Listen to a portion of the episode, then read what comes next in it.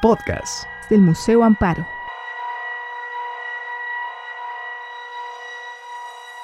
Buenos días a todas y a todos. Me da mucho gusto estar aquí. Agradezco mucho la invitación del Museo eh, Amparo y especialmente de Silvia Rodríguez, que ha estado encargada de toda la logística.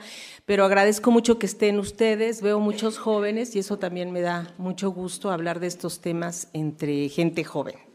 Entonces, eh, vamos a hacer un recorrido a través de imágenes sobre la presencia y la participación de miles de africanas, africanos aquí en nuestro país. Entonces voy a empezar contándoles un poquito qué pasaba en la época colonial en Puebla, aquí en la ciudad de Puebla. En el año de 1600, aquí en la ciudad de Los Ángeles, Puebla, se presentó una denuncia ante la Inquisición que acusaba a Juan Pancia, negro esclavo de Antonio de Vera, canónigo de la ciudad de Los Ángeles, por decir que Dios no hacía cosas buenas y por componer una comedia del Santísimo Sacramento. Como parte de los testigos de este proceso, se presentó un mulato, quien aseguró que el negro esclavo acusado era ladino y que sabía leer y escribir, y que en la cárcel lo había, lo había visto escribiendo poesía, versos y sonetos. Unos años más tarde, en 1614, también aquí en Puebla, se presentó doña Francisca Méndez, de 27 años de edad, ante el señor doctor Pedro García, comisario del Santo Oficio de la Inquisición, para declarar que hacía un mes, estando en su casa, azotando a una esclava suya llamada Magdalena, criolla, pidió que no la azotaran ya que renegaría de Dios. El castigo de los azotes continuó y la, la negra Magdalena renegó de Dios y de todos sus santos. Para dar testimonio de lo sucedido también acudió como testigo Pedro, negro de tierra Angola, esclavo de Francisco Pérez de treinta y pocos años más. Atestiguó que la ama le ordenó que amarrase a una negra llamada Magdalena y que estando la azotada, dijo la negra, Señora, déjeme que renegaré y que de lo demás no oyó nada. Blasfemar, es decir, renegar o maldecir a Dios o a los santos, era una acción que castigaba en la época colonial la Inquisición. Muchos afrodescendientes, negros o mulatos, lo hicieron cuando recibían castigos como azotes. Al blasfemar, la acción del castigo se detenía y entonces algunas veces los esclavos eran llevados a la Inquisición, donde usualmente eran perdonados después de recibir algún castigo.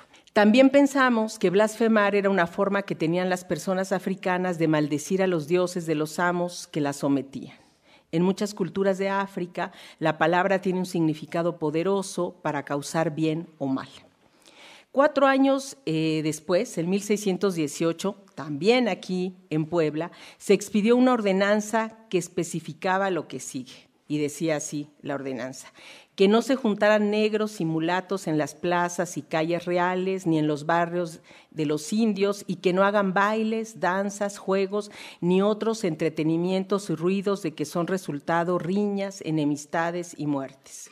La ordenanza, esta que les acabo de leer, aclaraba que los esclavos, por acudir a esto, faltaban muchos días al servicio de sus amos y que por lo tanto se prohibía que hicieran esas juntas, bailes, danzas o juegos. Como estos casos encontramos en los archivos de Puebla y en los del Archivo General de la Nación muchos testimonios sobre las experiencias de las personas africanas y afrodescendientes en Puebla, que atestiguan la importancia que tuvieron en el pasado de la sociedad mexicana. Según estudiosos de la esclavitud en Puebla, especialmente de historiadores como Carlos Paredes y Blanca Lara, a los valles centrales de Puebla arribaron miles de africanos para dedicarse a varias actividades económicas, como esclavizados y libres. Según estos historiadores, en 1574 se contaba en la ciudad con 500 españoles y 500 negros. Es decir, había la misma cantidad de españoles que de negros eh, en 1574.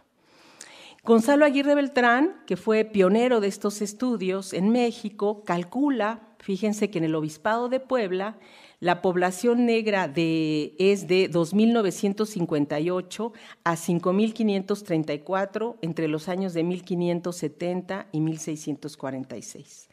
Para mediados del siglo XVIII, es decir, ya casi un siglo después, Villaseñor señala en su teatro americano que la ciudad de Puebla de Los Ángeles estaba compuesta por 15.000 familias de españoles, mestizos y mulatos.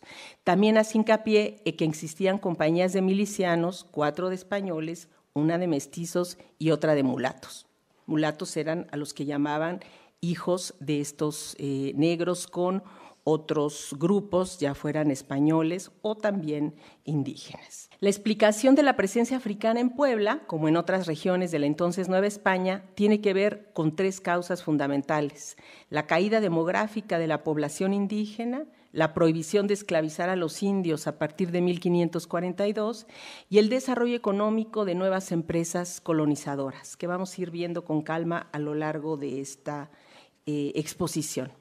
Puebla utilizó esclavos de origen africano para el desarrollo agrícola, especialmente la caña de azúcar, para la ganadería, los obrajes y los oficios artesanales. Según Paredes y Lara, estos historiadores de los que les hablo, el 14% de la fuerza laboral permanente de la segunda ciudad de la Nueva España, que era Puebla, la constituían para mediados del siglo XVII los conocidos como negros y mulatos.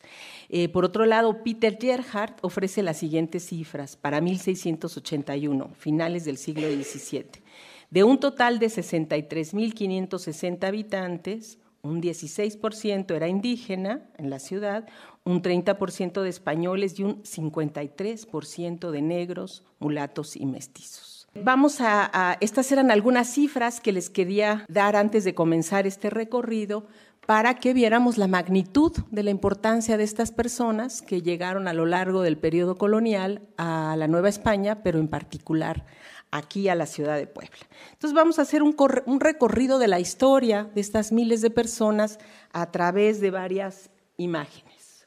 Vamos a empezar con un con una, cita de Fray Bernardino de Sagún en el Códice Florentino que decía, venían algunos negros cuando está hablando de los conquistadores, entre ellos, es decir, entre los españoles, que tenían los cabellos crespos y prietos. La primera imagen, o una de las primeras imágenes que da testimonio de la llegada de personas de origen africano, es este códice de Azcatitlán que se encuentra en la Biblioteca de París, en donde se narra eh, la entrada de Cortés a Tenochtitlan y como ustedes pueden observar, eh, aquí vemos justo atrás de Cortés eh, a un africano. sabemos por investigaciones que han hecho varios historiadores que eh, muchos africanos o personas de origen africano, esclavizados o libres, acompañaron las tropas de conquista hacia la Nueva España y hacia otras regiones de América y que muchos de, ellos obtuvieron su libertad en caso de que fueran esclavizados o eh, bienes materiales como casas y como encomiendas por haber servido en la conquista. De, de este africano o afrodescendiente sabemos que posiblemente era Juan Cortés o Juan Garrido, que estuvo presente en varios episodios de la conquista, que después se quedó a vivir en la Ciudad de México y que tuvo eh, distintos oficios y por supuesto eh, fue libre. Bueno, también aquí vemos a otro personaje central de la, de la conquista, a eh, la Malinche. Este es también el códice Durán, y aquí también vemos otra vez reflejada la presencia de este africano que les decía posiblemente era eh, Cortés o eh, eh, Juan Cortés o Juan Garrido. Hay que recordar que la esclavización de personas de origen africano ya está presente en este periodo, aunque de manera no tan, no, no, había un auge, empieza a haber salida importante de personas esclavizadas y que empiezan a llegar a América. Para entender un poco eh, cómo fue este transporte, este comercio entre miles, millones de personas esclavizadas, vamos a observar este, este mapa. Vemos las diferentes rutas que hubo a lo largo de varios siglos. Este mapa está hablando del siglo XV hasta el siglo XIX. Y bueno, vemos por supuesto aquí a México, en ese entonces la Nueva España, y cómo arribaron personas esclavizadas directamente de eh, regiones del continente africano eh, al puerto que era el que tenía eh, permiso oficial de, de, entrada de personas esclavizadas, que era Veracruz, pero también sabemos que posteriormente entraron por Campeche y también por el puerto de Acapulco, por el Pacífico. Entonces, si ustedes observan, eh, tenemos personas que llegan a México de distintas regiones del continente africano. Por una parte, de Senegambia, que es esta región del norte de África, de África Central y también de África Oriental. Estas, estas personas son comerciadas a través de la zona del mar Índico y por aquí entran al puerto de Acapulco. Llegaban a través de la nao de China, del galeón de Malina, que también Puebla tiene mucho que ver con eso, por ahí llega la famosa China poblana, y eh, también llegan, y tenemos testimonios, ahorita vamos a ver algunos, personas de origen africano.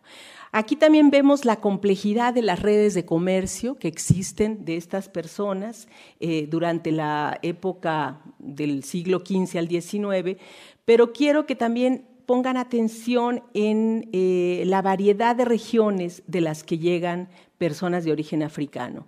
Entonces aquí empezamos a ver que hay una diversidad eh, muy importante de personas de origen africano que se convierten en negras, ¿verdad? Cuando arriban y cuando son conquistadas.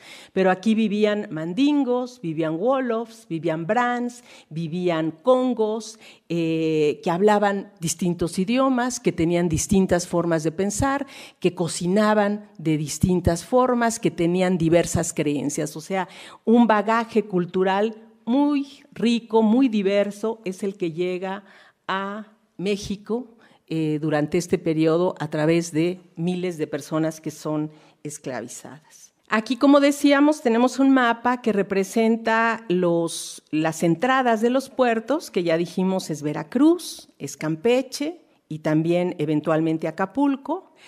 Y hay que hacer notar que eh, oficialmente tenían que entrar por estos puertos, pero muchos de ellos comienzan a entrar a lo largo del periodo colonial por contrabando es decir, eh, por distintos puertos para no pagar eh, eh, impuestos. Entonces, hay el cálculo de que llegan alrededor de 250 mil personas esclavizadas durante el periodo colonial a México, pero no tenemos una cifra de cuántos podrían haber llegado por contrabando, que seguramente serían muchos. Si ustedes van a ver la exposición maravillosa que está en el marco de estas conferencias aquí arriba eh, de África América, ahí pueden ver los datos que se han empezado a publicar eh, sobre la cantidad de esclavos que fueron comerciados durante estos periodos y ahí ven eh, que hay cantidades importantes para este periodo. Y estos miles de africanos, mujeres, hombres y niños, llegaban a los puertos y después eran trasladados a la Ciudad de México y después vendidos para diferentes ciudades y regiones de la entonces Nueva España. Entonces, también esta idea de que la gente negra está en las costas solamente es una mentira, eso no es cierto. Eh, por distintas causas históricas, eh, los rasgos físicos, el color de piel, eh, la forma del cabello es más visible en regiones como, como Acapulco o como la costa chica de Guerrero y Oaxaca o la costa grande y también en algunas regiones de Veracruz. Pero la verdad es que hubo personas esclavizadas y africanos y afrodescendientes en prácticamente todo el territorio de la Nueva España. Eh, llegaron a eh, Pachuca, Querétaro, León, San Luis, Zacatecas. ¿Por qué? Porque fueron demandados para trabajar en las minas, en la ganadería, eh, en los obrajes. A Puebla vinieron muchísimos para trabajar en los obrajes, otros muchos como trabajadores del hogar, se dedicaban, ahorita vamos a hablar un poquito de eso, a cocinar, a cuidar a los niños, a cuidar a la gente enferma, eh, a, los, a la gente mayor, etcétera. ¿no? Pero si vemos, prácticamente todas las regiones de la Nueva España tuvieron personas de origen africano durante este periodo. Vamos a leer este, este eh, esta cita del Archivo General de Notarías de 1638, que dice, Alonso Ramírez, ganadero, vecino de la Ciudad de México, como tutor y curador de los bienes de Antonio Jaramillo, hijo de María Jaramilla, vende a Juan de Morales, una negra nombrada María, de tierra angola, de 18 años, soltera, sujeta a servidumbre, en 400 pesos de oro común. Bueno, este es uno de los muchos de los miles de testimonios de, que tenemos de personas que fueron vendidas para hacer diversas actividades. Este es de la Ciudad de México, pero como estos tenemos muchos para las distintas regiones de México.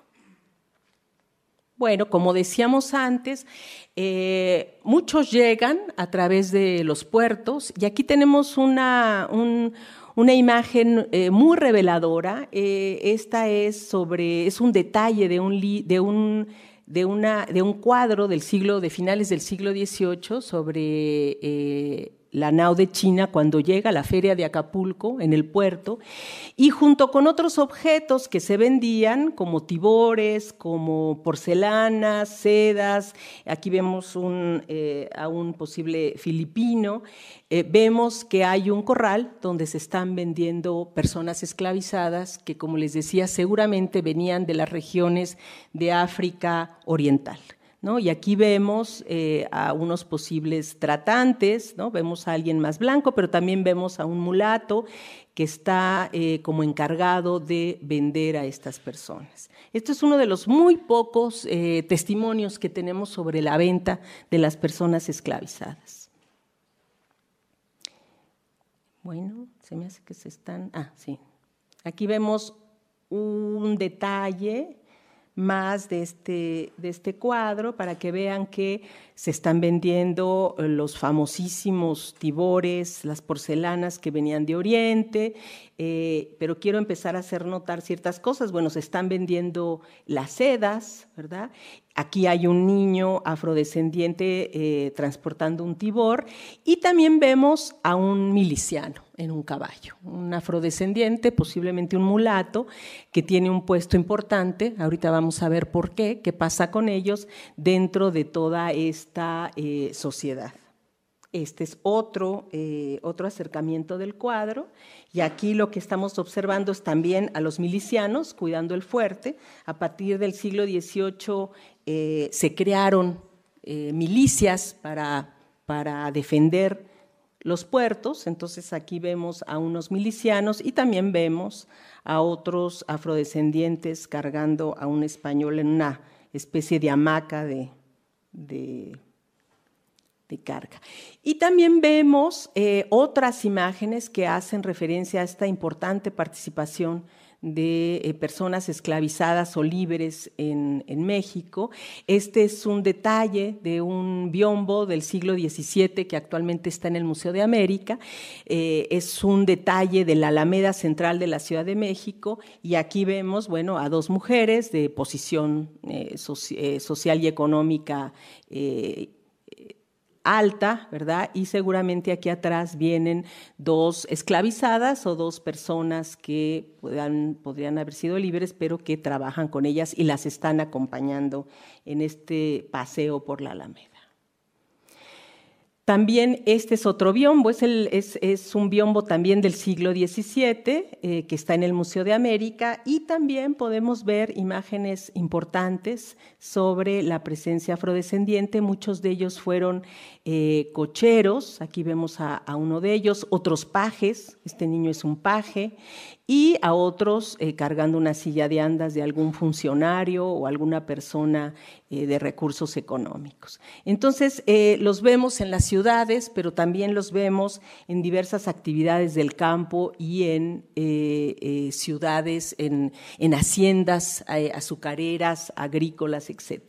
Vamos a leer otro, párrafo del virrey de Mancera en 1673, que dice, los mulatos y negros criollos, criollos quería decir que habían nacido ya en la Nueva España, los que venían directos de África se llamaban bozales, eh, de, una de, una manera eh, despectiva, ¿no? Bozal, eran eh, los bozales que les ponían para que no pudieran hablar y no pudieran mover la boca. Entonces, bozales también quería decir que eran de origen africano y criollos era cuando ya se nacía en la tierra, ¿no? Entonces, los mulatos y negros criollos, de los que hay gran copia en el reino, concuerdan entre sí con poca diferencia. Son naturalmente altivos, audaces y amigos de la novedad. Entonces, lo que está pasando en la época colonial es que eh, efectivamente muchos vienen como esclavizados, decíamos, a trabajar en las minas, en los obrajes, en las haciendas agrícolas, en las haciendas ganaderas, eh, también, por supuesto, en la caña de azúcar, eh, pero muchos de ellos comienzan a nacer libres. ¿Por qué? Porque eh, en la Nueva España eh, la religión católica nunca prohibió los, matrimonios mixtos. Por supuesto, hubo una serie de ordenanzas y de bandos y de prejuicios sociales que eh, impidían que se hicieran esos matrimonios, pero nunca hubo una provisión expresa a que hubiera matrimonios mixtos y también muchos niños nacieron fuera del matrimonio. Entonces, eh, las personas esclavizadas, sobre todo los hombres, preferían tener hijos con indígenas porque las indígenas no podían ser esclavizadas. Decíamos antes que en 1542, a partir de las leyes nuevas, se prohibió la esclavización de los indígenas. Entonces, si, yo era un esclavo eh, africano, o afrodescendiente y eh, tenía hijos con una indígena, eh, estos hijos serían libres. ¿verdad? El vientre era el que, el, que daba la esclavitud o la libertad. Entonces, así empezó a haber mucho intercambio, mucho mestizaje, sobre todo con las poblaciones indígenas, y ya para este periodo, para mediados del siglo XVII, vemos a muchísimos mulatos y mulatas libres en la Nueva España aprendiendo distintos oficios y encargados de distintas actividades, como lo señala el virrey de Mancera. Y tenemos, por ejemplo, eh, eh, como experiencia de esta diversidad y de esta heterogeneidad de vida, eh, el ejemplo de Juan Correa. Esta es una pintura de Juan Correa, que fue eh, un artista barroco de finales del siglo XVII y principios del XVIII. Aquí en Puebla hay muchos cuadros de, Juan Correa. Fue un pintor muy prolífero, tuvo un gran taller, fue muy apreciado en la época. Y eh, él pintó Angelitos Negros. Entonces esa película de Angelitos Negros no es exactamente muy eh, eh, eh, precisa, porque sí se pintaron Angelitos Negros. Y este es un cuadro que está en el MUNAL, en el Museo Nacional de Arte, en la Ciudad de México. Y ustedes pueden aquí observar que Juan Correa refleja atrás del Niño Dios, es una imagen del Niño Dios y los ángeles músicos. además, hay esta imagen también en un pintor holandés eh, muy conocido del periodo. Acuérdense que en esta época se copiaban mucho grabados y pinturas de los eh, artistas famosos de Europa. Esto hace Juan Correa, como era usual en la época. Pero lo que él hace distinto es pintar a estos dos ángeles, el que está justamente detrás de él y que está tocando el tambor, de un color más oscuro el resto de Los Ángeles. Y eh, la vida de Juan Correa es muy interesante. La, eh, descubrieron que Juan Correa era un mulato, es decir, un afrodescendiente en los años 80, gracias a las investigaciones de Elisa Vargas Lugo, una importante historiadora del arte. Descubrieron que era mulato y de repente se dieron cuenta que no solo él era mulato, que en el gremio de pintores había muchísimos eh, eh, afrodescendientes, muchos mulatos.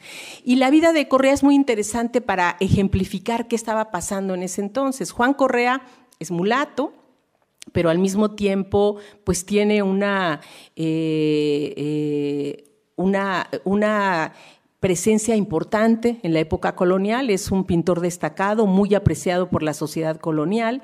Él pinta junto con Cristóbal de Villalpando la sacristía de la Catedral Metropolitana, algo que era, eh, era un honor para un pintor, y al mismo tiempo llega a ser veedor de su gremio, que también era una posición muy importante, y es, eh, eh, se le pide muchas veces hacer testamentos para, y albacea de testamentos. Pero al mismo tiempo, Juan Correa, siendo mulato, tiene una esclava de su propiedad, una esclava negra, sabemos de ello porque la vende en algún momento de su vida, y también sabemos que tiene una sobrina y una cuñada que eran esclavizadas. Esto lo sabemos porque se junta dinero en la familia para eh, comprar la libertad de, esta mujer y de su hijo. Entonces, en una sola familia podía haber gente esclavizada, podía haber gente libre, gente con prestigio social. Y ahorita lo vamos a ver más con calma. Eh, lo que nos está revelando esta vida de personas esclavizadas que llegan después sus descendientes a tener posiciones económicas y sociales importantes es que eh, los prejuicios y estereotipos sobre ser eh, africano y tener un color más oscuro no eran tan importantes en este periodo. Es decir, había mestizaje, había convivencia y una persona de origen africano podía llegar a tener una posición económica y social relevante. Los mismos hijos, eh, los mismos padres de Juan Correa, su, mamá, que se llama eh, Pascuala de Santoyo, es una mujer negra que está casada con un criollo y que tienen bienes eh, recursos económicos importantes.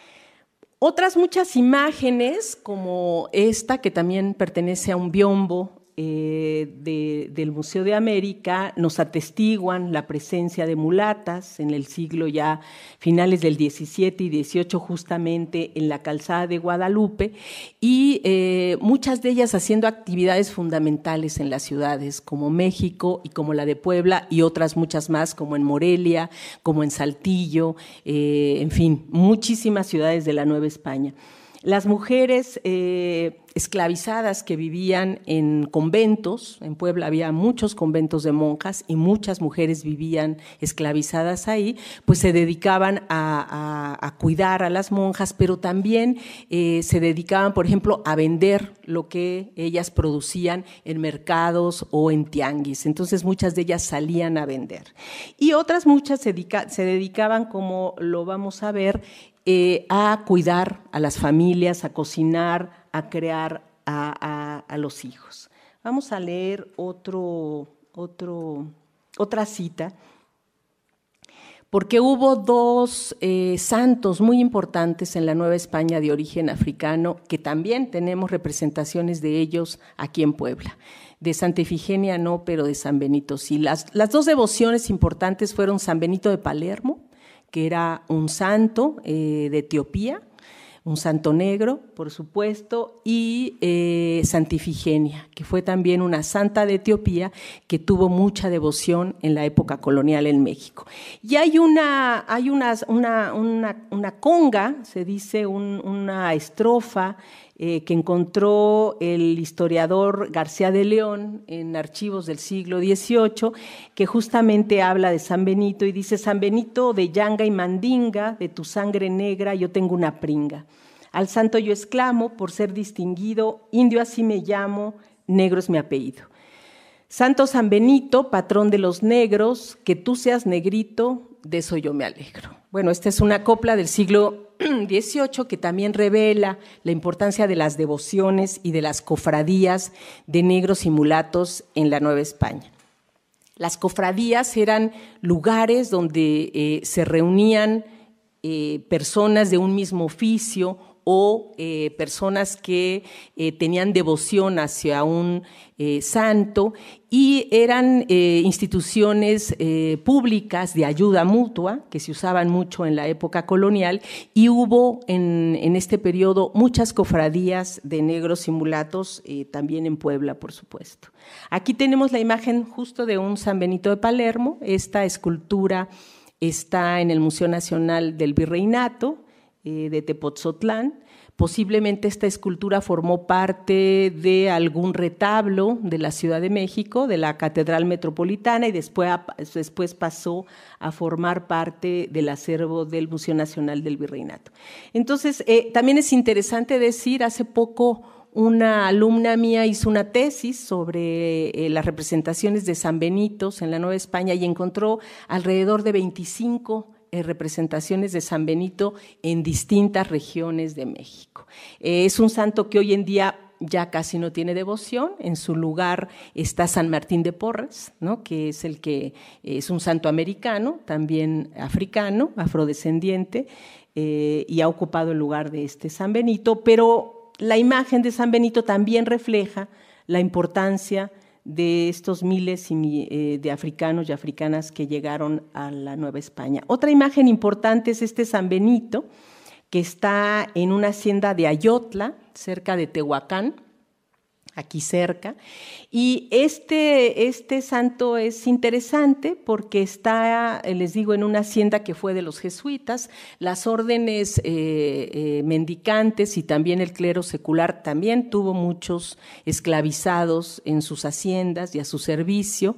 y al parecer este San Benito fue elaborado por un esclavo y eh, por haber hecho este retablo, es un retablo más grande, yo solo tengo esta imagen, eh, obtuvo su libertad. Entonces eh, es importante saber que también hubo una devoción africana en la iconografía de la Nueva España.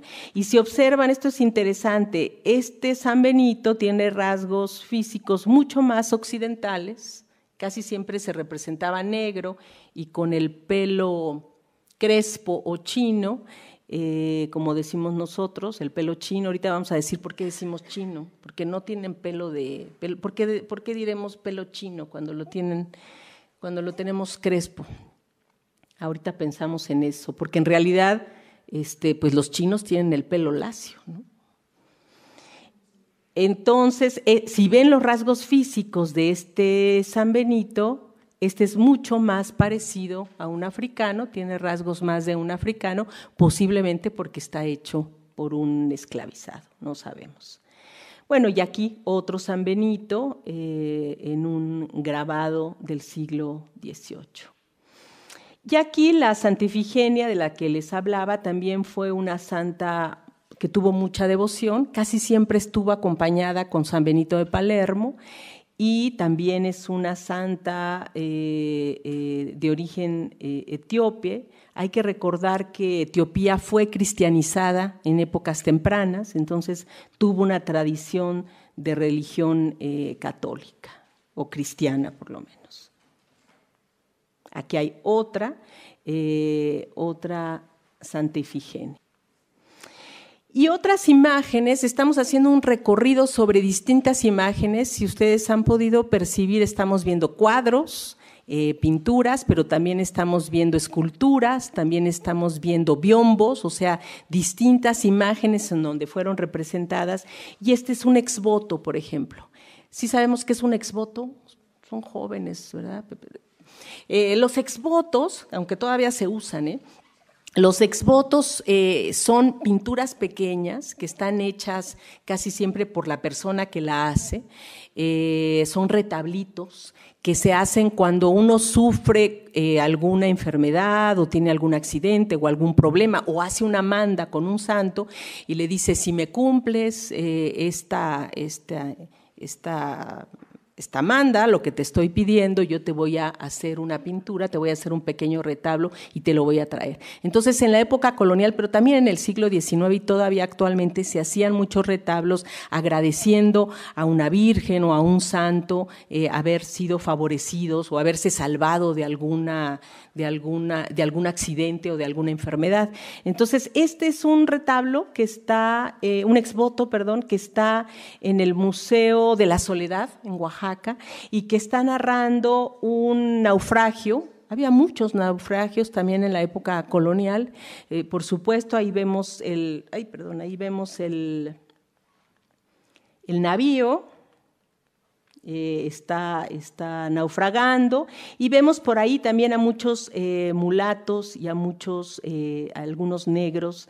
Y bueno, aquí narra en la cartela, es un exvoto o pequeño retablo a la Virgen de la Soledad. A la Virgen Soledad de la Soledad se le hacían retablos por accidentes, entonces vemos muchos temblores o, eh, o, caídas, etcétera. ¿no? Y también los vemos aquí en estas actividades. Es decir, están los afrodescendientes en casi todas las actividades eh, económicas que se desarrollaban en la época colonial.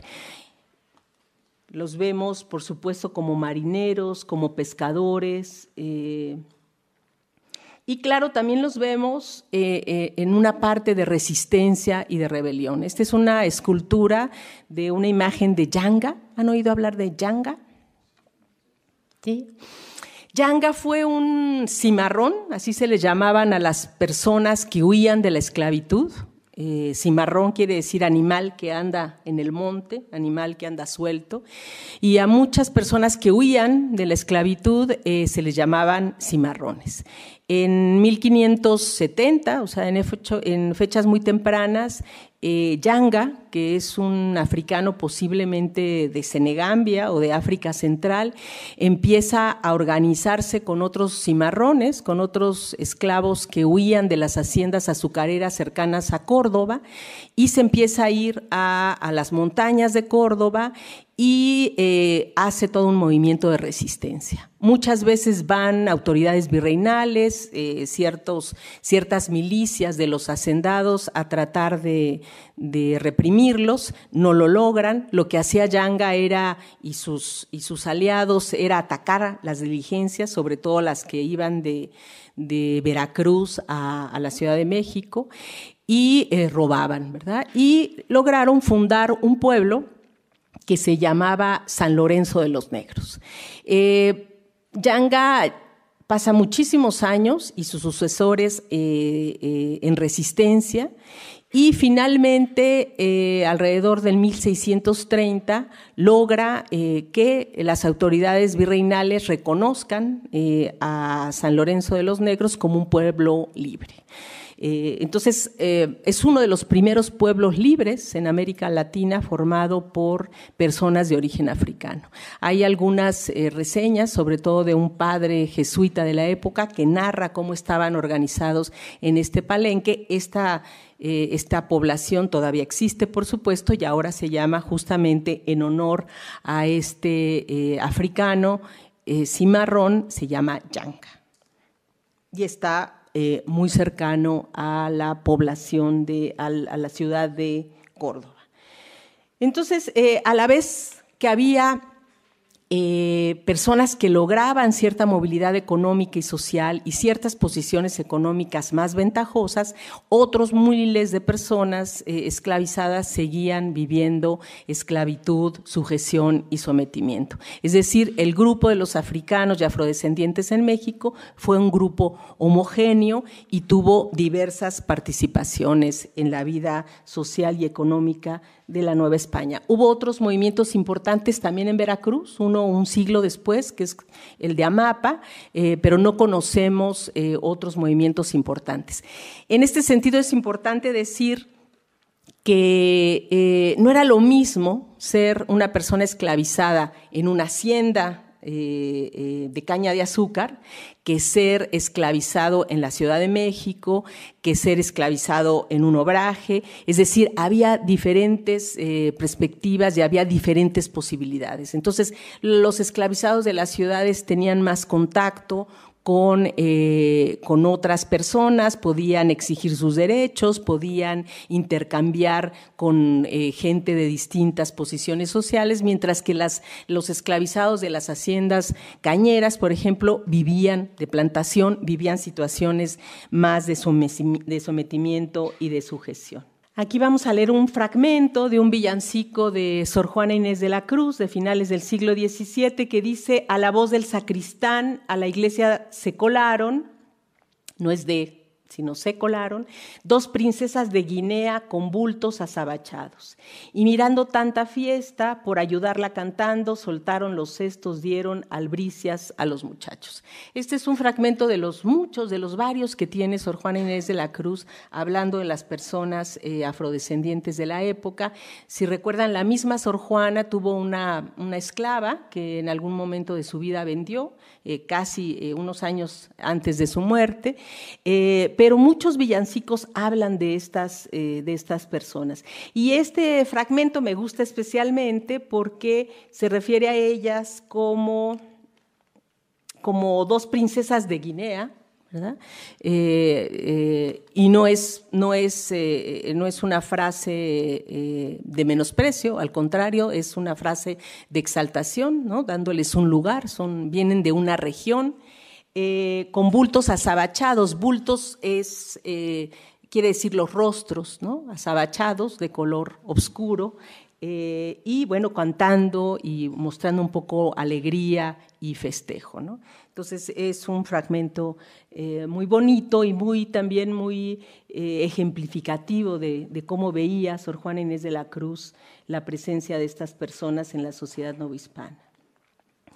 Y como reflejo un poquito de esta, de esta mulata que describe Sor Juana, está esta imagen, que es eh, la primera imagen de cuadros de castas. Los cuadros de castas son estos cuadros que eh, no, no, me acuerdo si el Museo Amparo tiene, pero creo que sí, donde se describen en el siglo XVIII, no tenemos cuadros de castas, donde se describen en el siglo XVIII las combinaciones de mestizajes que hubo en la época colonial eran cuadros que se hacían eh, fundamentalmente para exportar, sobre todo a España, mostrando cómo era la sociedad novohispana. Entonces, el primer cuadro que se conoce actualmente de, de casta es de esta mulata, que yo siempre digo que es una mulata muy mexicana.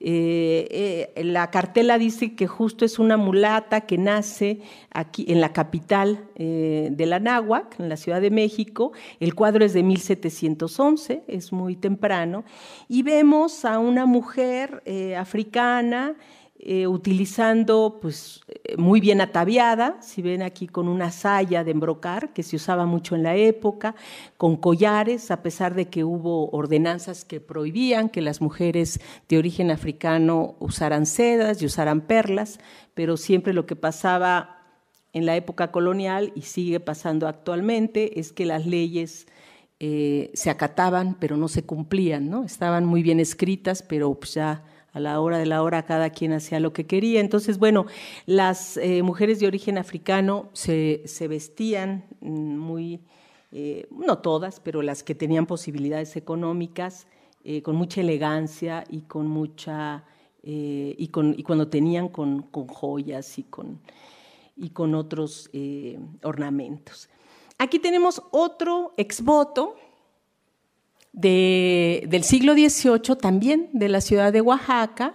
Este se refiere a un temblor que hubo en la ciudad eh, y lo que podemos observar es que lo que narra esta cartela también es a la Virgen de la soledad, lo que narra la cartela es que eh, hubo el temblor y las mujeres, las trabajadoras de la casa, ayudaron a, la dueña y a los dueños a salir de la casa.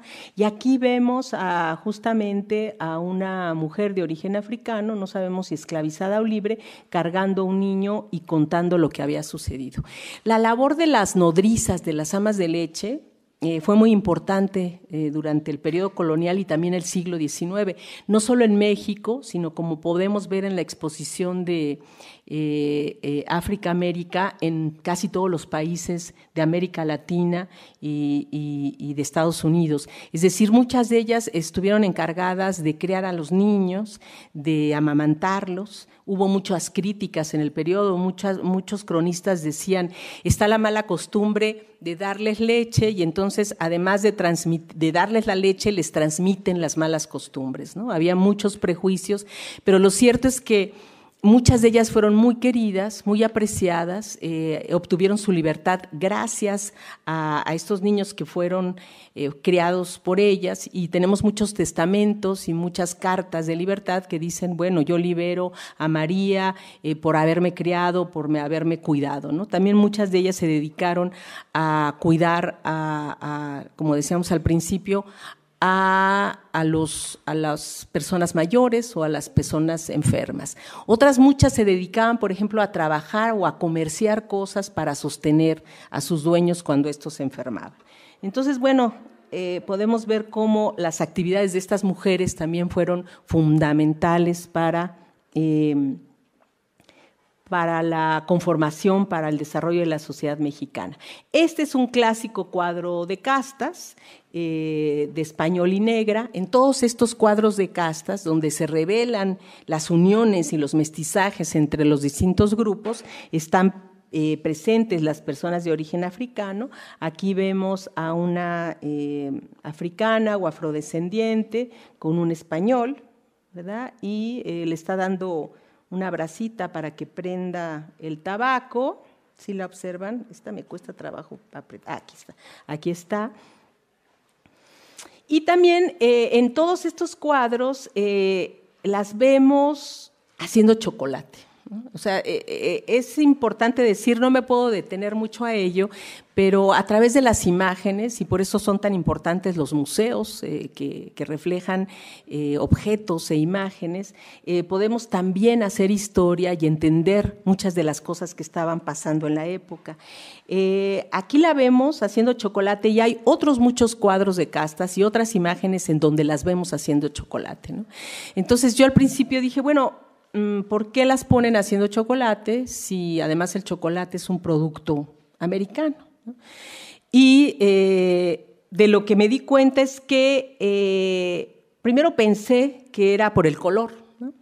Las, las, ponen haciendo chocolate por el color negro, pero luego me pareció muy simple, me puse a investigar más y eh, empecé a encontrar documentos que decían de esclavizadas que eh, habían envenenado a los amos poniendo algunas hierbitas o cositas en el, en el chocolate. Ellas eran las encargadas de servir el chocolate, entonces ponían polvitos, hierbitas, a veces para atarantar, decían a los amos, pero también para tener el, el, amor de algún hombre. ¿no? Muchas de estas mujeres fueron acusadas en la época de hechiceras, eh, eh, hay que recordar que el Santo Oficio de la Inquisición tampoco podía juzgar a las indígenas, eh, solo los primeros tiempos.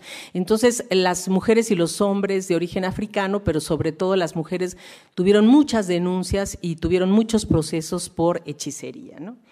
Pero fíjense que también... Eh, a ver si vemos otra imagen. Eh, también la asociación del chocolate tenía que ver con eh, la sensualidad. Estas mujeres desde el principio tuvieron, eh, fueron asociadas por prejuicios y, estereotipos a ser mujeres eh, más proclives a la sensualidad, al, deseo carnal, ¿verdad? A ser atractivas.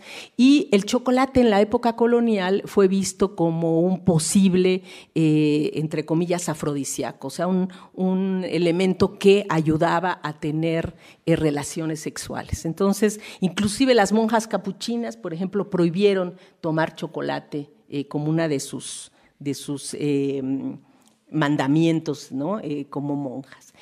Otra cosa interesante que vemos a través de las imágenes de mujeres, pongo más imágenes de mujeres porque de eso hice mi tesis doctoral, y es de lo que conozco más, vemos muchas veces a mujeres discutiendo con, los hombres, especialmente con las parejas españolas. ¿no? Entonces aquí vemos a esta mujer levantándole la mano, él también eh, le hace un reclamo y vemos bueno, a la niña, resultado de esta unión que está aquí entre español y negra, nace mulata, como un poco eh, explicando esta realidad.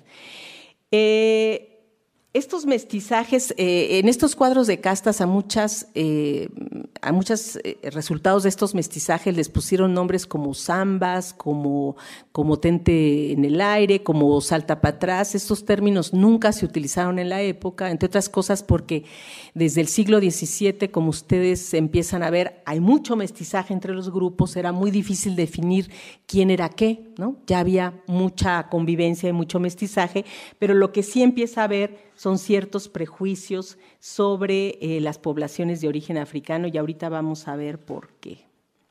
Este es el cuadro que, que con más eh, eh, claridad ejemplifica los estereotipos. Miren, estos cuadros de castas lo que hacían era, aquí por ejemplo describen todas las frutas, características de la Nueva España, las cañas de Castilla, las granadas, el chico zapote, este, que están aquí, ¿verdad?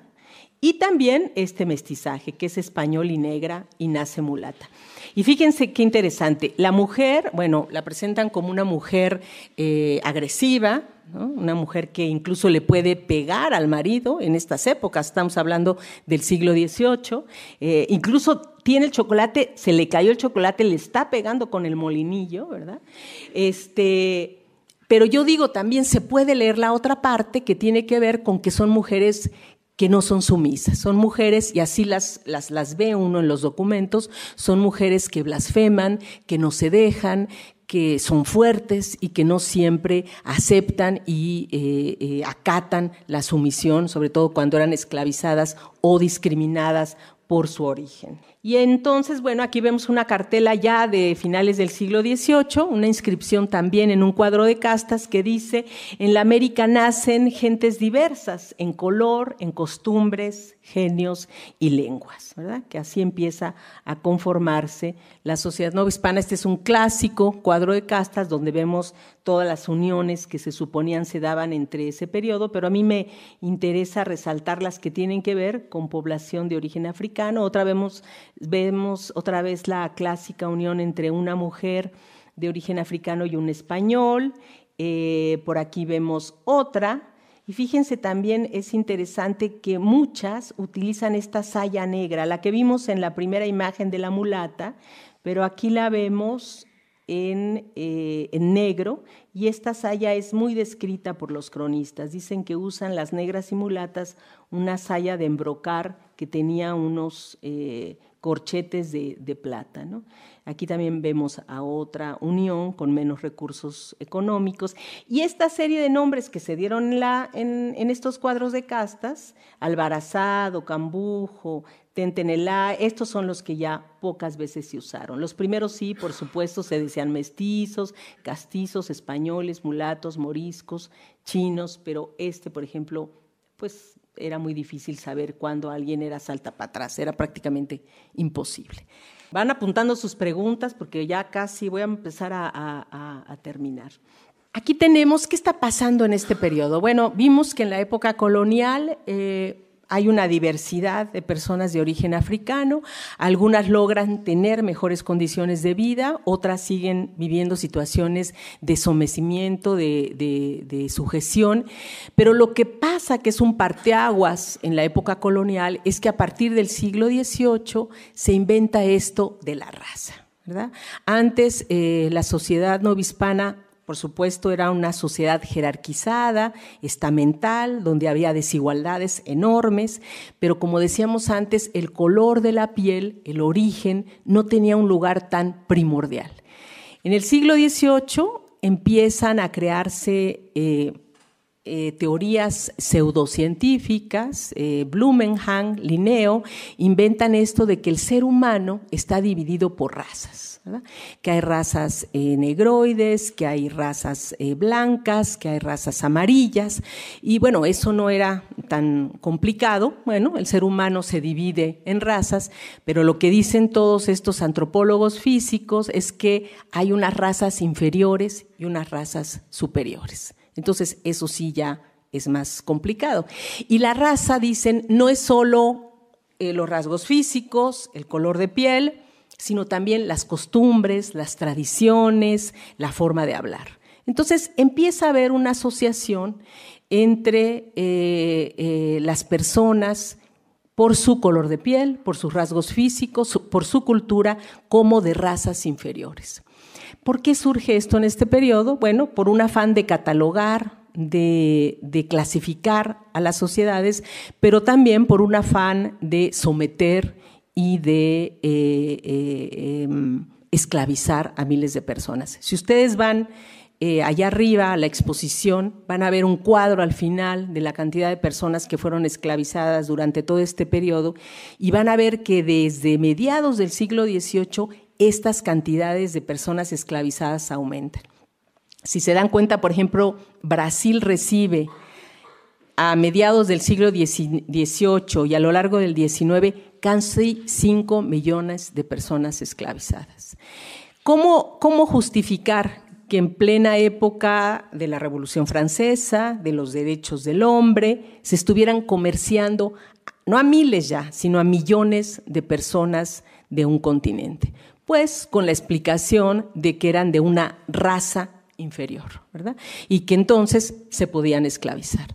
Entonces, todos estos prejuicios y estereotipos que tenemos actualmente, porque seguimos pensando que existen las razas, a pesar de que hay estudios biológicos, históricos, que ya han revelado que es absolutamente eh, absurdo pensar en razas, que los seres humanos formamos parte de una sola especie, que tenemos distintos mapas genómicos, pero que el 99.09999% somos idénticos.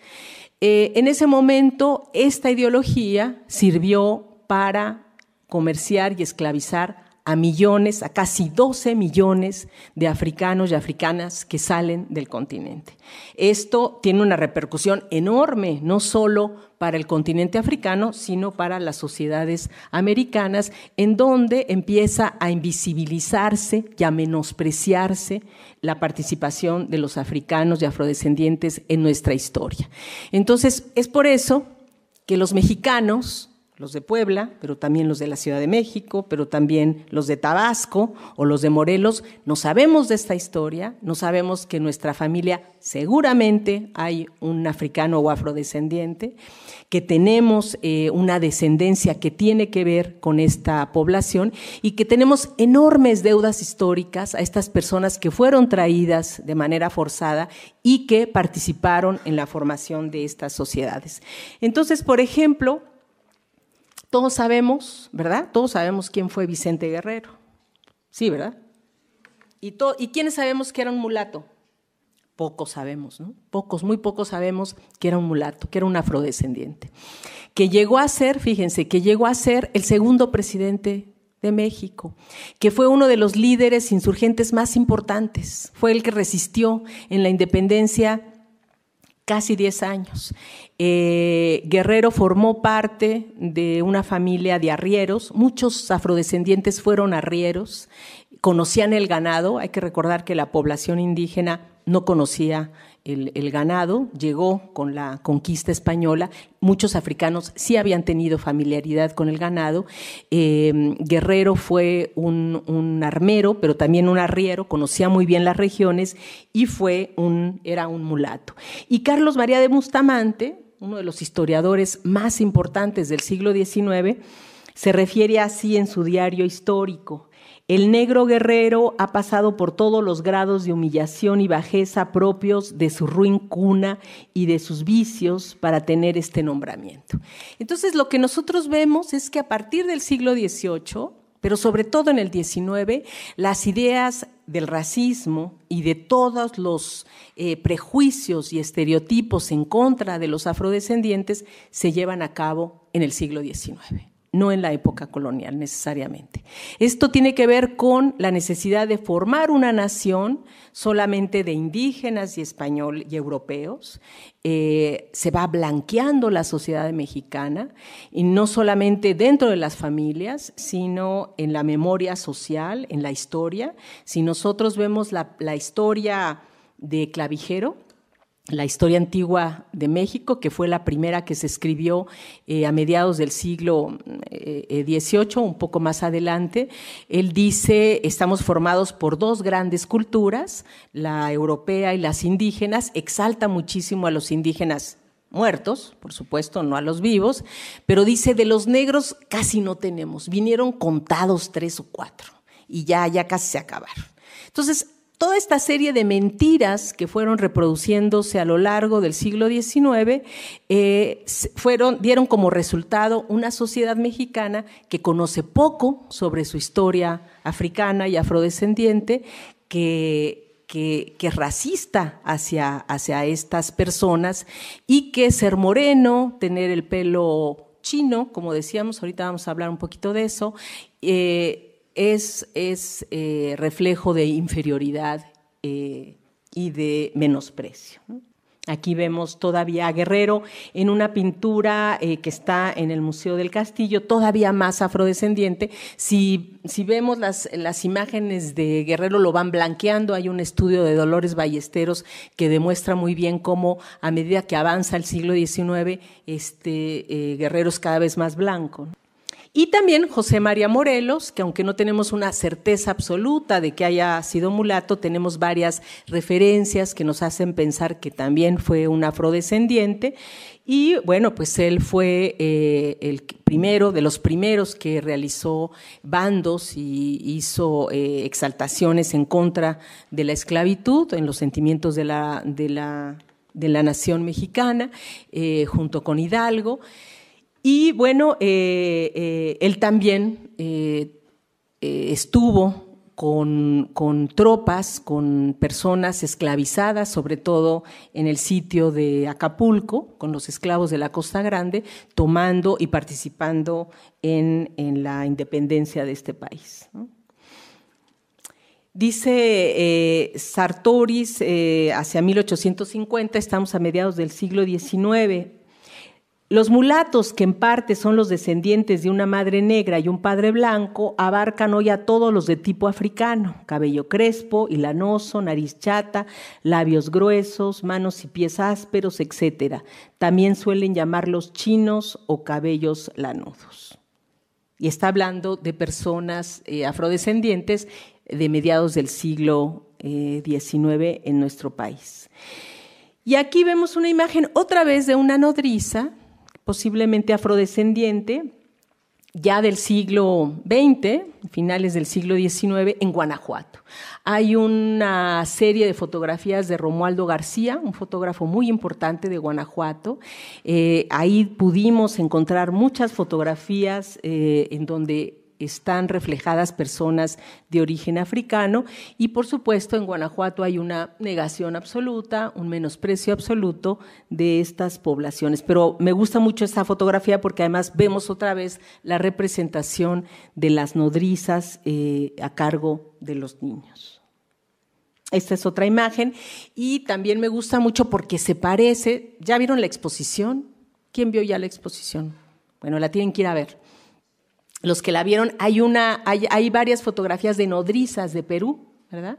Eh, muy, muy hermosas, muy, muy interesantes, y esta, eh, estas imágenes se parecen mucho a esas eh, de principios del siglo XX, donde vemos claramente todavía a personas de origen africano formando parte de la sociedad mexicana, en este caso de Guanajuato. Otra más de principios del siglo XIX, otro más. Y aquí también empezamos a ver cómo los rasgos físicos van siendo no tan evidentes de las personas africanas, como decíamos, por todas estas estos mestizajes y estas, eh, eh, estas convivencias y estos intercambios. Y vamos a, tratar ya eh, de terminar, sí, para que tengamos tiempo de preguntas, vamos a ir finalizando, aterrizando un poco todo esto en lo que pasa hoy en día.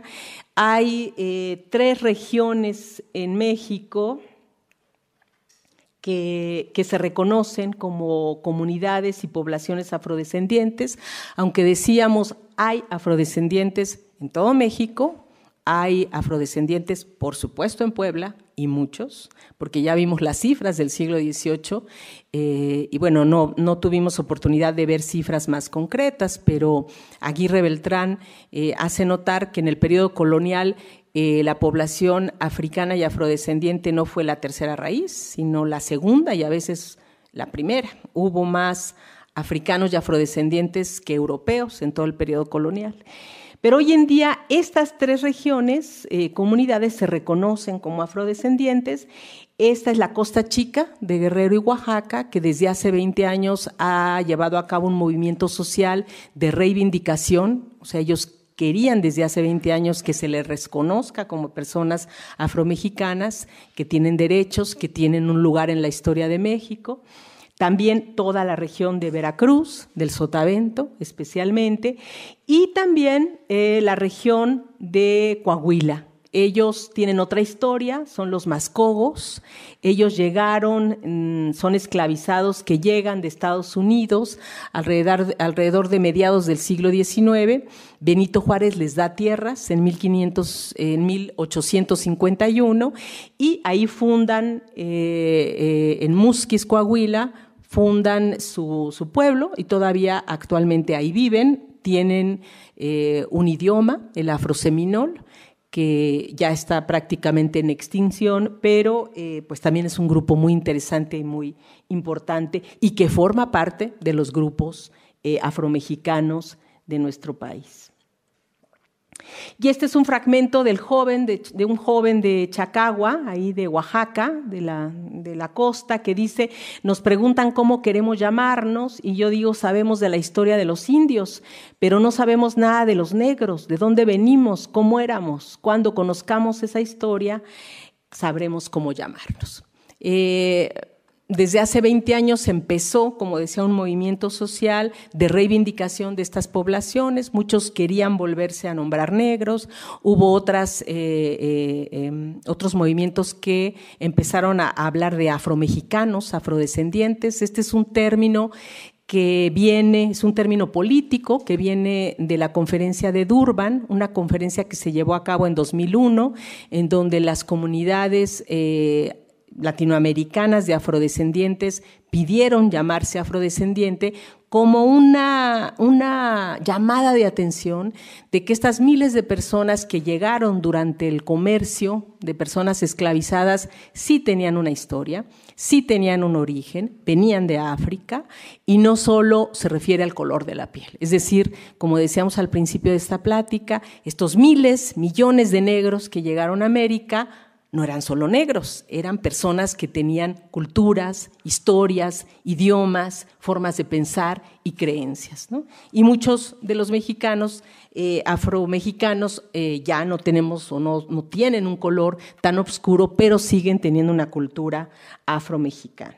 Aquí vemos una imagen de la Costa Chica en uno de los encuentros. Es una fotografía de eh, José Luis Martínez, otra foto de la Costa Chica, esta es de Coajinicuilapa, ¿verdad? Es una de las poblaciones más emblemáticas de población afro. Aquí traen su camiseta también de José Luis Martínez que dice Cuaji, van en un desfile, esta es una danza típica de la región de la Costa Chica de Guerrero de Oaxaca, la danza de los diablos, que es, de, eh, es posiblemente de influencia africana. Es una danza que se lleva a cabo durante los días de muertos, pero ahora también se usa como emblema político de reivindicación de los afromexicanos. Esta también es una fotografía de eh, José Luis Martínez, que son los, los diablos que se bailan en los panteones eh, de la Costa Chica. Eh, traje estos ejemplos como imágenes contemporáneas, pero tenemos muchas imágenes que hablan de la presencia contemporánea de afromexicanos. Aquí vemos a unos afromexicanos de Collantes, ¿verdad, José Luis? De Collantes, a unas afromexicanas también de Lagunillas, jóvenes, y eh, e, este párrafo, un poco ya también para terminar, de Griselda, eh, que me escribe en 2011, una mujer que no conocía, una joven que me decía, bueno, porque pensábamos, ¿para qué sirve esta historia? ¿Por qué hay que reivindicar esta deuda histórica? ¿Por qué es importante hablar de los afromexicanos? ¿no? Y ella me escribe en un correo, mi abuela antes de morir me contaba de historias de los pueblos de allá, me contaba de la música, de las tradiciones de ponerse mucho oro de los dichos populares, de los lugares, pero hace unos años murió sin saber el origen de su pueblo. Después pude explicárselo a mis tíos, a mis primos, pero ahora cuando les preguntan, sobre todo a mi madre, por su origen, porque siempre tiene que aclarar que no es cubana, orgullosamente puede decir que es afromexicana. Entonces, bueno, todas estas investigaciones que se han hecho, todos estos libros, todos estos trabajos, estas exposiciones como las que están en el Museo de América, lo que han hecho a partir de este, este tiempo es visibilizar esta presencia. Estamos en el Decenio Internacional de las Personas Afromexicanas, eh, que fue promulgado por la ONU, es de 2015 a 2024. La ONU eh, eh, promulgó este decenio y pidió a los Estados miembros que hagan acciones, que hagan actividades en favor de las poblaciones afromexicanas. Y bueno, México ha comenzado a hacer actividades en ese sentido. recientemente, en agosto de este año, eh, fue aceptado el reconocimiento constitucional de las personas afrodescendientes eh, en un apartado C de la Constitución mexicana. Por primera vez estas personas están reconocidas en la Constitución y podrán tener programas, proyectos, acciones para eh, su beneficio. Esta es una mujer de Mascoga, de Musquis. Y bueno, aquí estamos celebrando con Susana Harp, que fue la senadora que dio la iniciativa al Congreso eh, de esta reforma a la Constitución mexicana. Estamos celebrando la eh, promulgación de eh, este apartado C. y también estamos celebrando en este marco que por primera vez en la pregunta censal del 2020, que se la van a hacer a todos los mexicanos y a todas las mexicanas en marzo de 2020, va a venir una pregunta de autoascripción afrodescendiente. Les van a preguntar a todos por, su, por sus antepasados, por sus tradiciones y costumbres. ¿Usted se considera afromexicana, negra o afrodescendiente? Entonces todos los mexicanos vamos a tener posibilidades de decir si nos consideramos o no. Sabemos que esto es un reto muy grande porque la mayoría de los mexicanos no conocemos esta historia, se ha negado el derecho a saber eh, eh, sobre nuestro pasado. También muchas de estas personas enfrentan problemáticas de racismo y discriminación por ser marmorenas, por tener el pelo chino, por, eh, por hablar otros, otras palabras o por hablar de una manera distinta. Entonces, bueno, es un gran reto eh, poder ahora hacer campañas para sensibilizar a los mexicanos de que existe esta historia y de que hay afromexicanos y hay población eh, de origen africano en México que decía, como decía al principio, con la que tenemos una deuda histórica de reconocimiento en los libros de texto, en nuestros museos, pero también contemporánea. Hay muchas comunidades y personas afromexicanas que están aquí y que necesitan que se les reconozca y que se les dé atención. Entonces, con esto cierro, por eso también es tan importante, decía, la exposición eh, África-América, que habla de todas estas poblaciones en América Latina, pero también en México. Uno de los fotógrafos que está ahí es un afromexicano de la Costa Chica, Hugo eh, eh, Arellano. Y bueno, esto también ayuda a eh, visibilizar la importancia de estas personas y pueblos en México. Entonces, muchas gracias por su atención. Espero sus preguntas, por favor.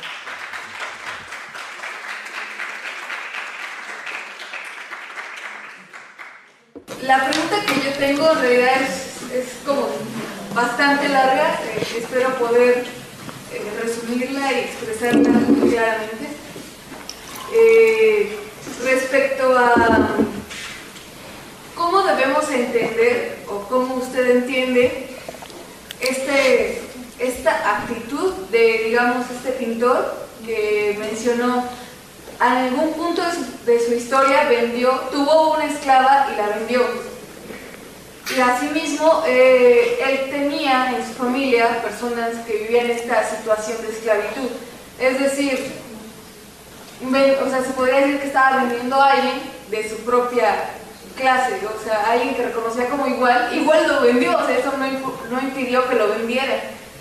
Entonces, también con esta cosa de, de reconocer libremente que uno tiene o no conexión con estas personas. Yo también he visto gente morena recriminando a gente morena por ser más morena. Entonces, eh, para mí me parece como que estamos acarreando el mismo problema de esta persona que vendió a un igual, lo acarreamos hasta el momento en que las personas no saben si reconocerse como negras o simplemente morenas, morenitas, y existe como este miedo que estamos acarreando desde hace mucho, mucho, mucho tiempo.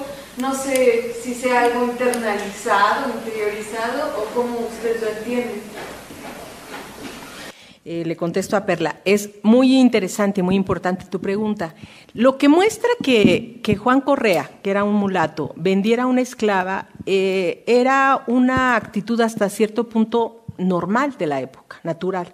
O sea, no había una solidaridad exactamente de grupo, ¿no? Eh, había afrodescendientes o africanos con dinero y había unos que no tenían dinero.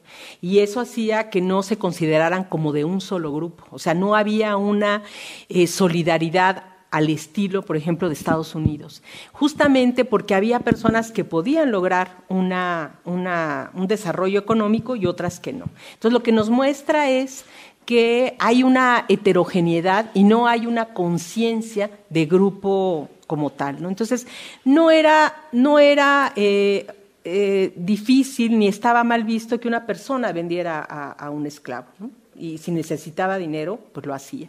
Aunque fuera, o sea, encontramos también muchos casos de mujeres mulatas que venden a, esclavas, ¿no? que tienen una posición económica desahogada y que entonces trafican. ¿no? Y también vemos ahí en la imagen de, del, cuadro de Acapulco a un afro eh, eh, eh, vendiendo esclavizados. Entonces no había tanto una conciencia de grupo étnico o de venir de, cierta condición similar, sino había diferentes calidades jurídicas y unos eran esclavos y otros no. A veces había solidaridad, a veces no había.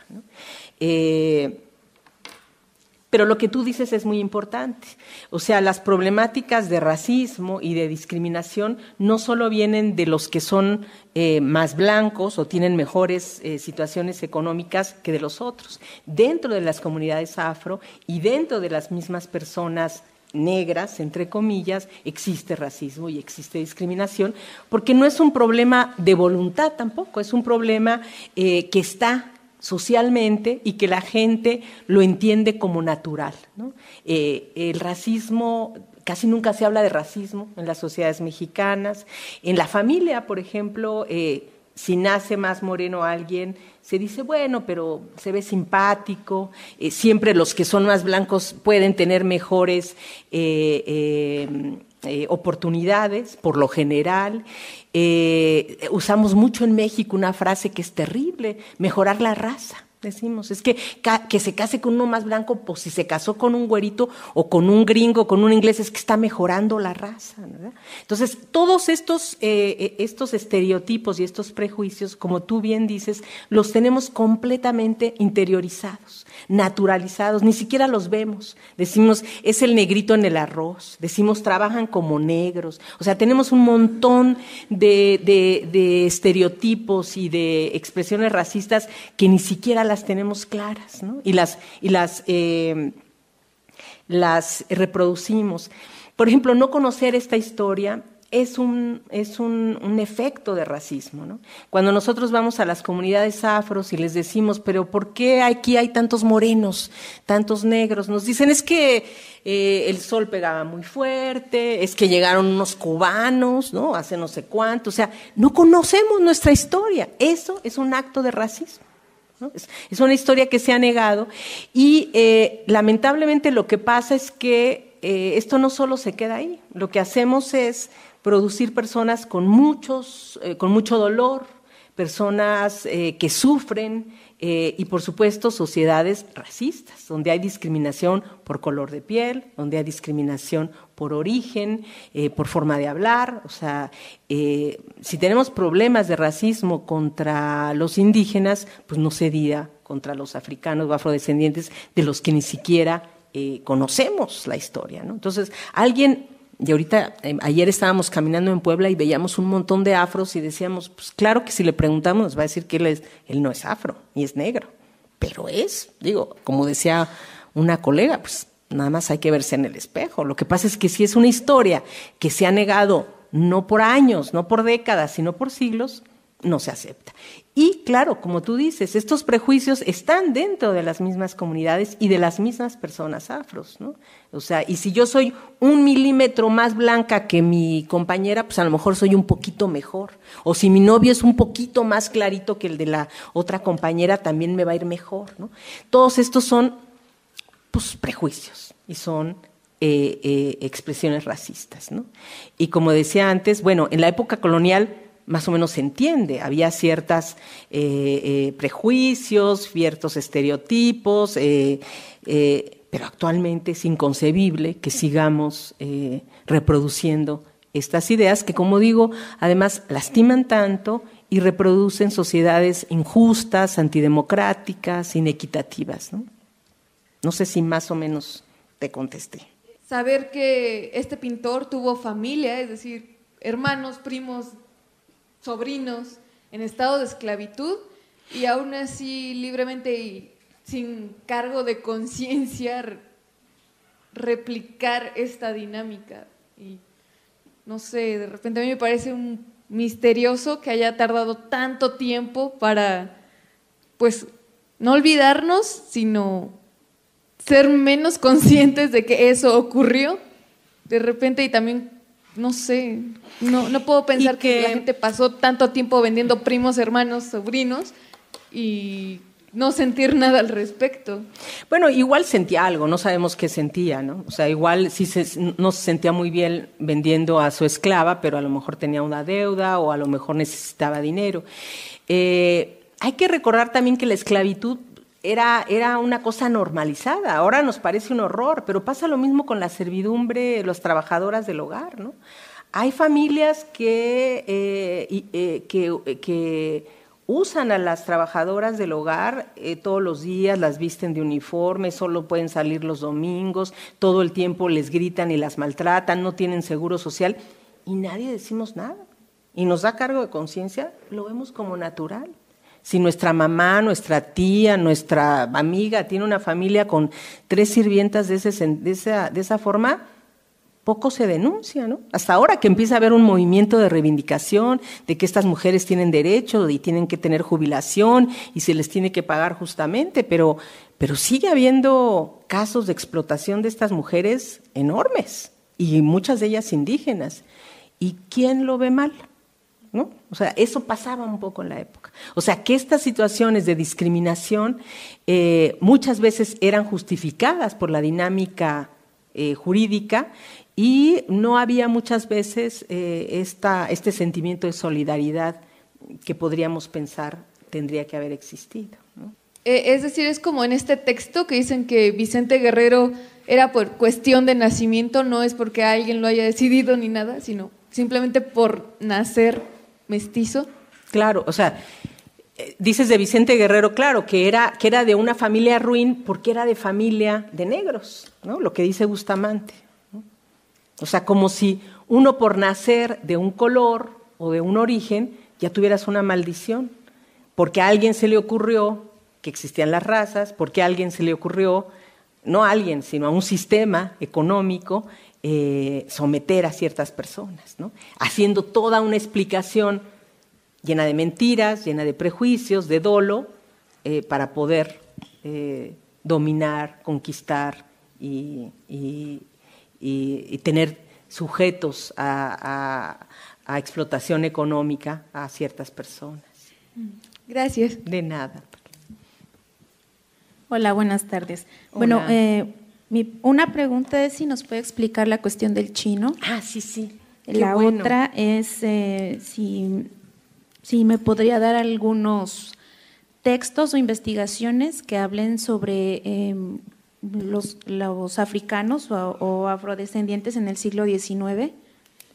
Yo estoy trabajando eh, una investigación sobre pulquerías y bueno, como como usted lo hace notar, la costumbre, las costumbres, la cultura y las tradiciones entre los indígenas era muy diferente a la de los negros. Entonces yo estoy tratando de ver si los, eh, Los afrodescendientes también eran consumidores de pulque, pero hasta la fecha no he encontrado, entonces se, me complica un poco la situación.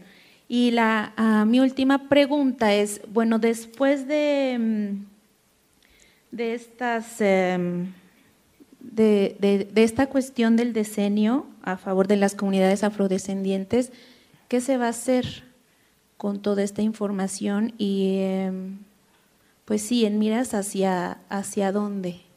Porque, por ejemplo, eh, yo soy afrodescendiente y mi abuela, eh, pues nos contaba que mi abuelo, mi tatarabuelo creo, se robó a, mi tatarabuela, ella era blanca, él era negro, eh, él venía de Veracruz, se la robó y pues bueno, empezaron a tener hijos, ¿no? Y yo tengo primas que son muy morenas y otras que son muy blancas.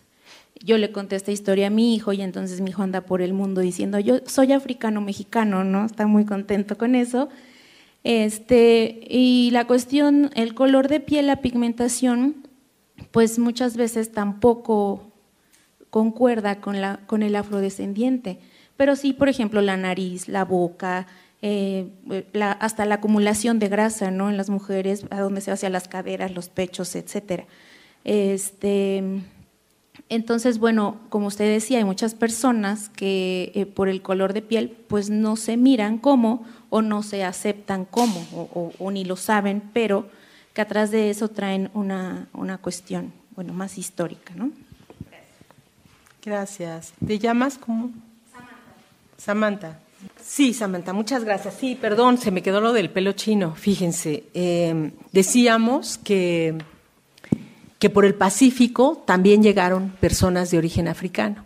Entonces, sobre todo en Puebla, pero también en la Ciudad de México, había muchos chinos mulatos. Incluso a los mulatos se les decía chinos. Es un chino.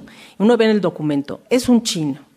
Y cuando ve la descripción del chino, pues es un mulato, es un afrodescendiente. Entonces, cuando decían chino, muchas veces tenía que ver a personas de África que habían llegado por la nao de China, o sea, por el camino de China. Entonces, por eso le decimos el pelo chino, que es muy bonita historia, porque además, que, yo sepa, en ningún lado de otra parte de América dicen eso. Entonces, eh, eh, por ejemplo, la China poblana, pues hay que ver con cuidado, porque igual era afrodescendiente, o sea, se supone que era hindú, eh, eh, y que venía de la región de China. Entonces, muy posiblemente también por eso se le decía la China poblana. Pero el pelo era porque muchas personas venían de África. Entonces, por ejemplo, de, de, la región de África Oriental venían los cafres. Ustedes son jóvenes también, pero ¿han oído cafre? ¿Es un cafre? ¿Se han oído? Que alguien le dicen es un cafre que no sabe manejar bien o que es este, malo para hacer cosas. Bueno, Cafre es un grupo étnico de África eh, Oriental. Entonces, eh, el pelo chino por eso es chino, porque viene del, de la región de China, ¿no? y venían mulatos, o sea, africanos de China. Entonces, por eso son chinos. Eh, otra cosa, Samantha, hay, hay varias, no hay muchísima bibliografía del siglo XIX, pero hay cosas que, te pueden servir. Por supuesto, leer los cronistas de todo ese periodo. Acabamos de sacar un libro que se llama Estudiar el racismo, afrodescendientes en México, y hay varios artículos eh, del siglo XIX a través de imágenes, de, narraciones literarias, de cronistas, o sea que dan pistas sobre eh, cómo encontrarlos en las fuentes, ¿no? Porque claro, el problema del siglo XIX es que ya no aparecen clasificados y entonces se pierde encontrarlos, pero em, eh, está esa bibliografía. Y también, bueno, para Puebla está el libro de, eh, de Sierra, de Pablo Sierra, que es un trabajo muy importante de archivo de notarías más reciente, después que Blanca Lara y que Carlos Paredes, ¿no? No hay mucho del siglo XIX, pero empiezan a haber algunos artículos que te, que te pueden servir. Y luego, bueno, ¿qué hacer después del decenio? Bueno, hay muchísimos retos, o sea, ya se logró que, estén reconocidas las personas y los pueblos afromexicanos en la Constitución. Eso nos parece que es un gran logro. Eh, pero claro que no queda ahí. Ahora lo que tenemos que hacer son eh, luchar por leyes, por eh, políticas públicas. una cosa fundamental es que estén en los libros de historia y de, de texto, o sea, que la gente pueda aprender de esa historia en los libros, que estén en, los, en las currículas, que haya museos. En ningún museo de México se habla de esa historia, en ninguno. O sea, es una deuda inmensa eso. Entonces necesitamos hacer museos, que todos los museos hablen de eso. Insisto, por eso es tan importante esta exposición que está en el Museo eh, Amparo. También necesitamos eh, campañas de información, de sensibilización, eh, sobre todo para, para explicar qué es el racismo, que la gente entienda que no reconocerse o que lastimar a alguien por su color de piel es un acto de racismo, es algo que, que, que, no está bien, que perjudica, que hace daño. Y eh, un montón de acciones concretas, ¿no? Que, tengan que ver con mejorar sus condiciones de vida. Hay muchas regiones eh, de afromexicanos que viven condiciones eh, de, de, marginación y de pobreza muy severas, en la costa chica de Guerrero, Oaxaca, en el mismo Veracruz.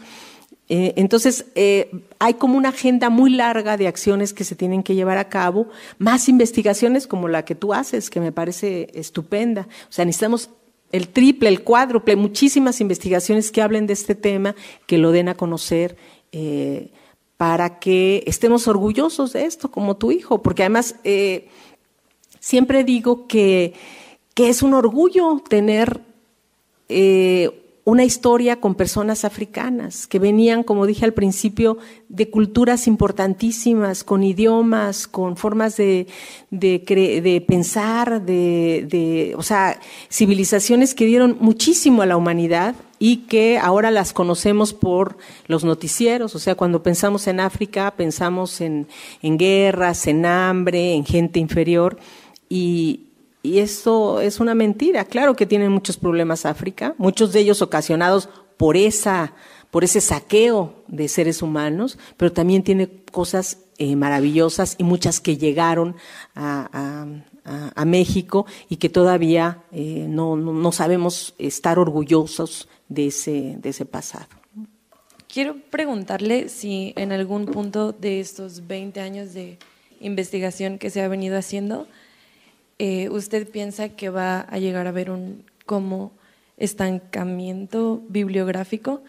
Porque comentaba en alguna parte que pues obviamente no se sabe mucho de todo lo que hicieron y también en cuestión educativa pues se han encargado como de borrar de la historia eh, precisamente de ese blancamiento que usted habla. Eh, como investigadores, ¿ustedes creen que llegue un punto en el que las fuentes no, sé, no sean suficientes como para llegar a indagar más, porque pues precisamente eh, yo creo que sean en el transcurso de los años y también lo cultural se ha ido perdiendo mucho de precisamente lo que ellos pues tenían arraigado desde sus culturas. Entonces, no sé si igual la antropología en África de precisamente el origen de esta cultura, este, como en colaboración, pues precisamente con el esparcir o difundir, pues toda esa información para que, pues, sea como algo más mundial, porque, pues, también en América, hablando precisamente, pues, de Estados Unidos, está muy fuerte el racismo, y yo creo que es algo como mundial, y no sé, me gustaría saber si esa difusión es más enfocada como mundial y si hay suficiente información de la cual apoyarse. Gracias. Eh, bueno, hay mucha información sobre México, pero falta muchísima. Entonces, es difícil que estemos en un momento de estancamiento porque lo que hace falta es gente dispuesta a investigar. O sea, estamos llenos de archivos, de, de eh, manifestaciones culturales que están en espera de que vayan antropólogos e historiadores a estudiarlas. ¿no? Sabemos además muy poco de África también. Necesitamos estudiantes que, conozcan de África, que hagan trabajo de, bibliografía, pero también que conozcan más eh, eh, sobre este continente. Entonces, no, no creo que estemos en un momento de estancamiento y que falta muchísimo para eso. Tenemos mucho que saber. Necesitamos motivar a jóvenes que trabajen sobre este tema, pero hay ya muchos. Acabamos de venir de, un congreso que se hizo en Toluca, por ejemplo, ¿no? donde presentaron muchos jóvenes ponencias de trabajo sobre, sobre este tema. Eh, entonces, hay que motivar, por eso les decía al principio que me da mucho gusto que hubiera tantos jóvenes, porque hay que motivar que se hagan investigaciones, ¿no? Entonces, no creo que llegue, o sea, eh, el estancamiento sería cuando ya tuviéramos mucha información y ya no tuviéramos que investigar, y ahorita tenemos mucho que investigar, y, por ejemplo, por ejemplo, de racismo tampoco tenemos muchos trabajos. Eh, se han hecho algunos, pero nos falta mucho que investigar. Por ejemplo, en Puebla, ¿hay racismo? ¿No hay racismo? ¿Cómo se expresa? Se expresa en la escuela, eh, eh, con los profesores, en las familias, en las élites, quienes lo enfrentan, quienes lo sufren. No sabemos mucho de eso. Y sí tenemos que saber, porque es como cualquier enfermedad, para resolverla, para encontrar la medicina, tenemos que saber dónde se manifiesta, cómo se manifiesta, etcétera. ¿no? Entonces, yo creo que tenemos mucho trabajo y, tenemos muchas cosas interesantes que, encontrar.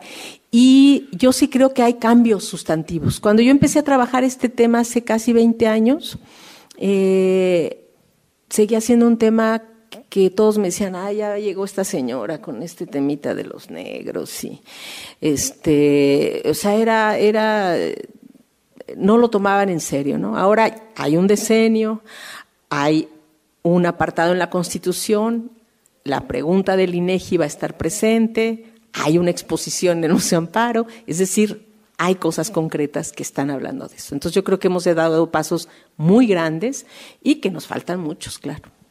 Hola, buenas tardes. Yo tengo dos preguntas. Eh, una es, en el ámbito cultural, ¿hay un estudio ya sobre la su danza? Bueno, ¿cuál es la combinación entre el, es el origen africano y lo mexicano? Y segundo, eh, ¿cuál fue su inspiración para escoger esta línea de estudio? Sí hay varios trabajos eh, sobre estos aspectos de las danzas, pero hay, e, es complicado investigar, por eso también se, necesita como eh, saber más y tener paciencia. O sea, no está lo mexicano y lo africano, sino hay muchas eh, expresiones culturales en México, porque hay muchas eh, eh, culturas indígenas y asimismo hay muchas culturas africanas que llegaron, más lo europeo, lo español. ¿no? Entonces es complejo entender estas transformaciones y estas combinaciones y dinámicas. Entonces sí tenemos varios estudios, por ejemplo, de la Costa Chica donde hay danzas específicas de africanos eh, bailando el son de artesa y su relación con los mixtecos o con los amusgos, ¿no? Otra cosa es, Veracruz, por ejemplo, es otra realidad completamente distinta. En Veracruz hay una relación con el Caribe muy importante, el, el sotavento tiene una relación con los africanos que llegaron. Ahí hay un montón de toponimias, hay lugares que se llaman Mandingo, eh, eh, Mozambique, o sea, hay muchísimos factores, la forma de bailar, o sea, que cada región en México en Tabasco, o por ejemplo Jorge Amos que trabaja las danzas de Michoacán, o sea, cada región ha tenido estudios y diferenciaciones, ¿no? Entonces se han encontrado, por, darte algún ejemplo, que en la Costa Chica el son de artesa se baila con cierta influencia de música mandinga de Senegambia. Eh, se sabe que que eh, en Veracruz ciertas danzas tienen influencia del son cubano o de alguna forma de bailar de algunas zonas del Congo. Es decir, hay, hay, hay, palabras, por ejemplo, este, que, esta, este juego que usamos mucho en México, que posiblemente llegó de España, ¿se acuerdan? Pero están jóvenes también. Pero esto que se cantaba de eh, Sarambe, Sara, eh, Acitrón, de un fandango, sango, sango, sabaré, ¿sí? Lo, ¿Todavía les tocó? Sabaré o puro video. Sabaré de un fandango con su triqui triquita. Bueno, todas estas palabras de sabaré eh, de un fandango, acitrón de un fandango, sango sango, sabaré, sabaré, están en Kimbundú, ¿no? que es una un idioma que es eh, eh, de, de, las regiones bantús. Entonces, que pudo haber llegado a España y luego eh, llegó a, México. Entonces, en la lengua también hay muchas expresiones. En la Costa Chica usan este chimeco, chirundo, hay muchas expresiones que también tienen origen eh, quimbundú. Entonces, es muy complejo, pero se han hecho investigaciones. Entonces, en resumen, no podría ser como lo mexicano y lo africano, porque lo mexicano es inmenso y lo africano también es inmenso. Entonces depende más bien de las regiones, de las épocas. Entonces hay varios estudios hechos por Jorge Amós, por Carlos Ruiz, por, em, por ejemplo, hay un estudio de Jesús Jauregui, que estudia el mariachi, que es experto en mariachi, eh, y él descubre que las primeras eh, bandas de mariachis estaban formadas por mulatos en el centro norte de México. O sea, y si ustedes piensan, eh, la canción de la negra, que es pues, casi himno nacional, ¿quién no conoce la negra? Pues está, está hecho para una negra, ¿no? Y ojitos de papel volando y todo eso, y la cantamos siempre y a poco pensamos que era una afromexicana o que era una mulata o que, ¿no? Entonces, todo eso, y eso tiene que ver con Jalisco y con el norte. En Jalisco hubo muchos africanos y afrodescendientes también. Entonces, tiene que ver con la región, con el periodo, y hay muchos estudios, pero están em, eh, muy localizados, ¿no? Y tienen que ver con las experiencias que se vivieron. Hay regiones donde siempre hubo más africanos que indígenas, hay regiones donde hubo más indígenas, ciudades donde hubo más españoles, o sea, depende mucho también de la conformación cultural de cada región. ¿Y por qué me, por qué me dio por estudiar este tema? Em, porque cuando era joven empecé a estudiar historia, entré a un proyecto sobre el azúcar y me mandaban a los archivos y empezaba a buscar esclavizados. Eh, pues, me los topaba porque los historiadores que estén aquí, a los historiadores no me harán mentir. Cuando uno ve a las fuentes empieza a ver eh, mulatos negros, mulatos negros por todos lados. Entonces me empezó a llamar la atención y dediqué, este, eh, pensé en dedicarme a ese tema. Luego tuve un hijo con un senegalés, con un africano, y entonces, bueno, pues ya todo se juntó, digamos. Entonces ya me dediqué a, a eso, en cuerpo y alma. Pues muchas gracias por su atención, por su paciencia.